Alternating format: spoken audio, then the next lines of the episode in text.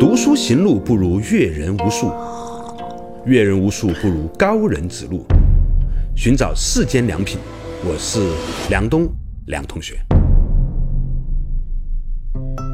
上期节目中，我们大开脑洞讨论未来将会颠覆生活的酷炫技术，但是我们真的能够看清科技发展的前景吗？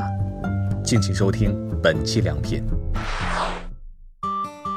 日本是一个很值得我们去研究的一个国度。它过去的三十年泡沫破裂之后，但是呢，它其实维持了一个很高的社会的运转效率。对，满大街都是老头老太太，但是呢，文明程度和干净程度很高。同时呢，你看出了那么多十几二十个诺贝尔奖，到时候了，就他在前三十年的这种布局持之以恒。嗯这二三十年，因为诺奖的认知是要一个时间的，嗯所以恰好到他们的一个收获季节了。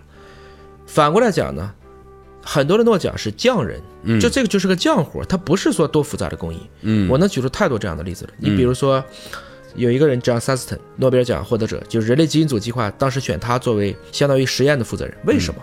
这个人诺奖是干什么呢？是观察虫子，嗯一种叫线虫的东西，我们可能到罗马湖上去捞也能捞出来。嗯一种透明的小蠕虫，非常小，要用显微镜去观察。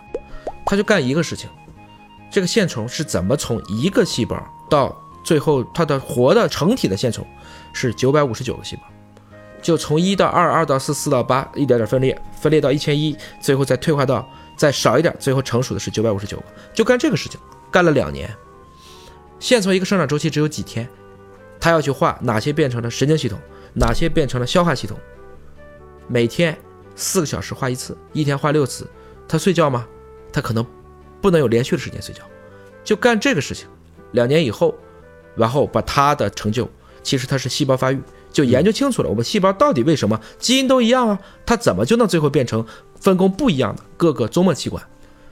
就因为这个是诺贝尔奖，这是个匠人。从道理上讲，这跟捏了一辈子的寿司师傅是一样的。嗯只是他就是做这个事情做到了极致，做到了在这个领域已经没有人比他还更加的去强大了。昨天我在飞机上看了一部电影，叫做《熊谷守一待的地方》啊、一个叫熊谷守一的人呢，有点像当代的庄子啊，他大概三十年都没有离开过自己的家，就在家里面很小的庭院里面观察所有的动物啊什么的。他是个画家，然后呢，当有一个摄影师去拍他的时候，发现他在观察蚂蚁，看了很久。摄影师就问他：“你在看什么？”他说：“经过我的观察，我发现蚂蚁每一次在准备起步加走路的时候，是先抬中间的那一条左腿。”后来就有一个包工头呢，一个建筑工人，把自己孩子画的很粗糙的一个画儿给他看，说：“你看我的孩子这个画有没有天分，会不会成为一个画家？我在考虑是不是要给他换一个补习班。”这老头呢，很认真的看了这个画，看了很久，说：“毫无天分。”但是，天分通常没什么用。对于画画来说，天分其实没什么用。他说，所以这个还是一个艺术作品。对呃他的言下之意就是，任何一个孩子画的东西都是艺术作品。对但是呢，这个是没有天分的。不过没天分也没关系，也不妨碍他以后成为一个好伟大的画家。我认可这个，就是说，很大程度上讲，我们所有的人类，包括我个人在内，号称还是对科学略懂一点，我们往往都会高估近期嗯而低估远期，嗯尤其是根本无法想象一百年后的世界。我们今天说到的大师，很多这种所谓的特别特别啊，应该说能激起现代人思考的大师，比如拿画家举例，梵高。嗯梵高其实这作品在他活着的时候那是不值钱的，一百年后开始值钱。现在倒过去追，他为什么用这个原料？我们觉得他可能是铜代谢异常，他已经得了一种罕见病了。嗯但是我们人类真正接受这种审美，恰恰是因为他的这种表现的手法符合一百年后的审美，而不是当下的审美。我们也知道今天有非常多的大师，我看过很多很顶级的展览，有些东西说实话，梁老师我理解不了。一幅画上噼里啪啦的涂吧几笔，签个名，这个东西可能卖个一个亿美金，大家还都觉得，哎，我捡了个漏，我真的理解不了。这个东西可能未必比我孩子画的好，那我理解它是名气本身造就了这一点。但如果你看他早些年的作品，你会发现他十几岁的时候他画的画，那真的是像，那是一种强模仿，它是可以甚至比今天的摄影，比我们今天的这种一亿像素的相机所能展现的细节，它画的还纤毫笔直。但也就是说，它从见山不是山，见水不是水，再到见山又是山，见水又是水，这个过程中，可能如你所说的，这个时候的天分没什么用，它是大量的训练，使得他最后产生了一种直觉，这个直觉是训练出来的，而不是说天然谁就有这种直觉。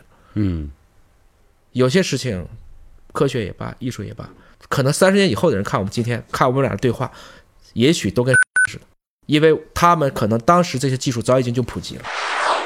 寻找世间良品，这里是好为人徒的小梁梁东。就像前段时间有个讨论呢，在二零一五年的时候，四 G 还不成熟的时候呢，大家都说到二零二零年可能四 G 都不能全面普及，没有想到到二零一九年五 G 都上来了。对而在这过去的短短的四年到五年里面，中国出现了短视频、直播、对移动支付、外卖，所有这些业务其实本质上都是因为四 G 的成熟导致了很多的这个应用。同意，所以呢，我们很难用现在的技术手段和现在的视野，站在 A 点去看 B 点。也许我们只能站在 B 点往回看的时候，才看到 A 点到底意味着什么。同意。就像你知道，我们最开始做人类基因组的时候，最开始做是一九九零年，啊，当时因为美苏之间冷战结束了，对苏联被干解体了，所以美国就说我们得做点为人类造福的事情啊从老布什到克林顿，他们支持的就全世界做一个人的基因。今天给我一点血送到华大去做，嗯，两天三千八百块钱就做完了。嗯第一个人的基因组十三年八千个人，嗯，做了三十八亿美金，嗯，六个国家一起参与。但是在项目启动的时候，你知道最大的反对者是谁吗？是诺贝尔奖，说我们永远也不可能知道一个人的全部基因，至少三百年内不可能。那是诺贝尔奖，那是当时的学界泰斗。所以我们有时候开玩笑，一个科学范式的颠覆，不是因为所有的人都接受了新观点，而是因为持旧观点的人死了。这是普朗克讲的。幸好我是一个没有观点的人，所以不重要。哎，所以执这个事情，所谓的我执执念的这个执，在科学界也挺麻烦的。是的一旦一些大师们去执念了，啊，他会阻碍一个新观点的一个诞生和普及，即使那个观点是对的。嗯而他已经忘了，他之所以当成大师，就是因为他的新观点被普及和接受了。嗯，大家得到了以后，往往会阻碍下一个即将得到的人。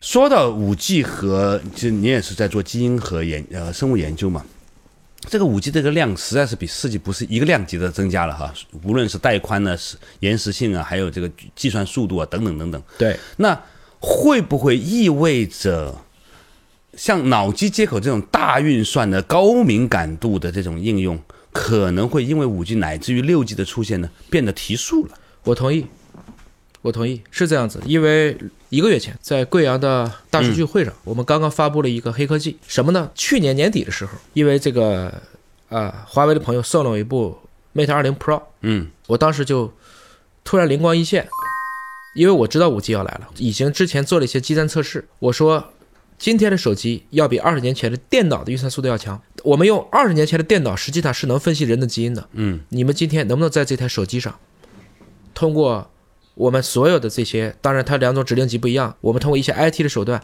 在一台手机上分析一个人的全基因组。我作为一个挑战项目说的，我说你们做成了，这个团队一人讲一台，就是在什么手机上做成，我就给你什么手机。当然，那买的手机越贵越好了。嗯，后来他们还真做出来了，就是你们公司啊？就是我们公司啊刚刚就拿一个手机直接做出了一个人的全基因组。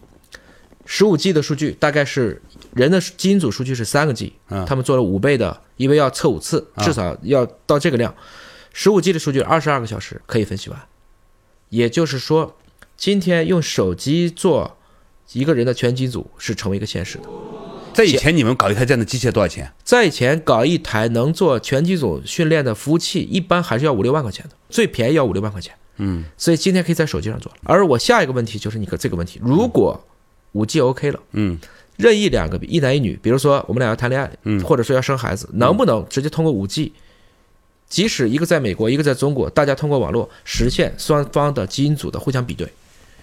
我们在同一个等位基因上，比如说地中海贫血这个基因上，两个都是广东人，特别害怕孩子得地中海贫血，因为广东人 广东人太不容易了，我。广东人、广西人、云南人、海南人太不容易了，啊。他们携带率百分之十到百分之三十，有这么高。四川人还好，四川已经稍微往北一点了，啊但百分之五六还是有的。啊能不能就把这个大家的后代就给预测出来？他们后来模拟了一下，说在五 G 的条件下，我们不算这种近端的传输，嗯，大概做这样一个比对，如果手机的计算能力跟得上，一个小时就能出来。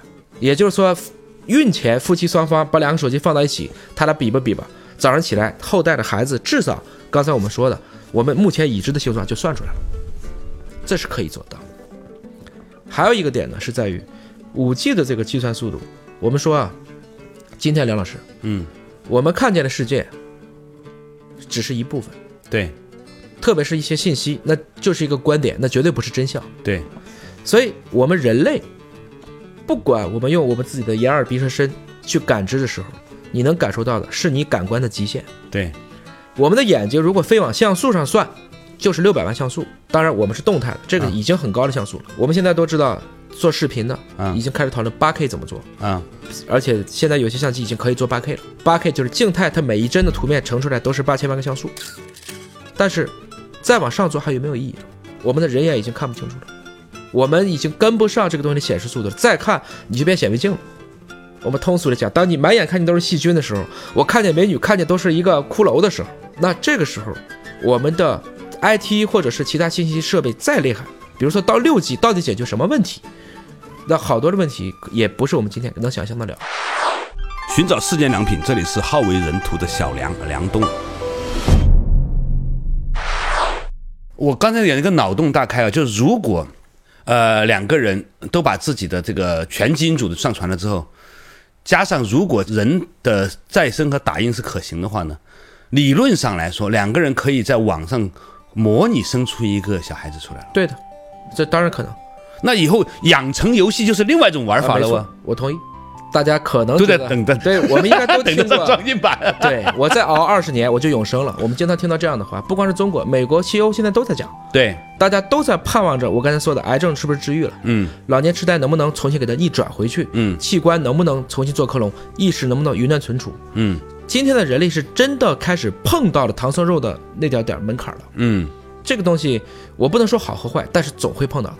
所以在这个阶段里面呢、求稳就很重要，对，对吧？万一这个时间窗口可能是二十年，可能是三十年，就像刚才说的霍金，如果他他稍微后面有这个脑机接口了，对，他熬到五年，嗯，他意识下载下来，他就永生了。没错，但也可能就是因为霍金这样离去了，也许有另外一些以前被他所反对的东西呢，或许可能会开出一个新的篇章。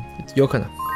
我们这是中性的啊，没有好坏啊，有可啊，能变成好事儿。你你说的很对，这个很多人到了后期，包括霍金，也都对很多的理论不以为然。嗯就像爱因斯坦到最后也不太承认量子力学是一样的。嗯大师们依然也有自己的局限。嗯，你有看最近那个啊哥斯拉二吗？有。啊，这里面这个女性就是典型的，嗯。大家最后评论这就是个圣母婊。啊。啊，就认为怪兽才能让世界恢复的生机盎然，最后发现完全失控了。所以，即使科学家是出于善意去理解问题的，但他出于善意的动机未必会得到一个很好的结果。嗯。这个也是我们自己做生命科学，我一直强调要敬畏，要敬畏，敬畏。你说的求稳，可能都不编辑还是 OK 的，嗯。但是不能说编辑和不编辑这个事儿干不办，我们不能让大家明白什么是正确的基因编辑。如果大家不知道这个技术而直接去反对这个技术，这是真正可怕的。前不久在美国哈佛吧做了一次调研，就在讨论转基因的问题。后来发现，实际上最反对转基因的，是最不懂转基因的，而且他们通常表现为对很多的科学知识的常识都是不知道的，或者说他的得分是最低的。换言之呢，我们也不讨论转基因会不会有利还是有弊，技术都是双刃剑。嗯我只是说，我们在讨论一个技术的时候，我们先确保大家是不是对这个技术的基本信息充分对称了。嗯在一个合理的，比如说咱俩今天讨论和对话，首先是鉴于我们都在说汉语的基础上，要不你说爪哇语，我讲印度尼西亚语，大家最后可能也没法进行很好的沟通和交流。嗯这就是我看见的，我们经常是在科学和科盲之间这两部分人在吵架。我不能说他们动机有问题，但是一定这种吵架最后的结果，可能对老百姓最后本来就是乌合之众，就是在这些观点上，可能最后变成谁嗓门大，谁这个标题党厉害。那我们今天就出现了太多的这样的一些，我们感觉民众的情绪很浮躁，一会儿厉害了我的国，一会儿不行了我的国，这个怎么可能呢？其实是大家在对于一个基本的问题上没有正确的认知，所以科普任重道远。其实是要把每一个今天听起来高大上的东西讲成大家都能够去理解的。所以你的这个天方夜谭还是很很有意义的，真的很有意义。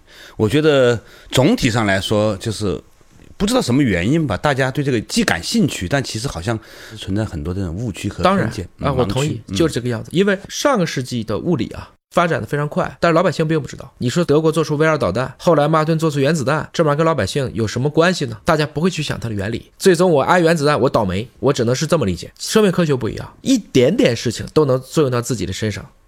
生命科学的每一个进步都会往自己身上去去套。今天说不能吃早餐，嗯，后天说吃早餐可能有对，大家就会来回的在这个过程中去不断的摇摆。所以你发现，其实我做天文夜谈的时候呢，就选题的时候啊，我的选择是都讲，兼听则明啊。我更希望的就是在于能够真实的去展现，尽可能的不带个人的偏好，去展现这个事情的全貌。希望大家能够明白，我们对一个问题上，即使是最严谨的科学研究，也会持截然相反的观点，那这就对了。这在科学界是非常正常的。这是绝对正常的，因为科学的本质是质疑，科学的本质是怀疑，而不是这一刻的在一定限定条件下的真理。嗯，如果今天的科学是真理，科学怎么会进步？我们怎么会有今天的科学？大家都误会了，呃，就觉得科学就等于真理。嗯对，科学发展到终极是以实践、是以可重复、可重现为标准的，但本质上讲是质疑。但是，这个关于科学的重复和实践的这几个维度，是不是也值得我们去反复挑战呢？嗯，正如一个人永远无法跳入到同一条河流，有的时候应该来讲，我们好多的实验也不可重现。嗯，这也是对的。但无论如何，我更怕的是现在有一群人，他们把科学变成了一种宗教，科学教，信的是真理，嗯其实没真理。那这个过程中，只要跟我这个玩意儿不靠谱的，你都叫伪科学，大家就已经不愿意再去讨论。其实为什么会出现你们所谓的伪科学和他们看不上你所谓那个真科学之间的这个矛盾？本质上讲，大家都没有遵从科学的思辨精神。科学的思辨精神是：首先，我得让你说话，我不同意你的观点，但我誓死捍卫你说话的权利。嗯，你得把你的话先说出来，然后我逐一的根据我目前已知的证据来讲出我有什么不同意你的观点，而不是我直接来给你个定论，你这玩意儿不靠谱，一棒子就打死。我们现在很多对中医的态度不就这样子吗？一棒子先把你打死，你中医就不靠谱。其实这样的一些问题，反而让我觉得把我们变得更浮躁了。我们就很少能够形成我们大家很盼望的这种百家争鸣，因为那个东西其实我相信对每一个人最后的应该说对他的心灵的修为是一个极好的提升。良品邀请您收听下期精彩要点。科技可以干预人的睡眠甚至意识吗？精神力修为是不是可以被科技取代？我们对药物的依赖到底是好还是坏？面对飞速发展的科技，我们该如何迎接未来，做好更好的准备呢？敬请期待《梁冬对话影业》第三期。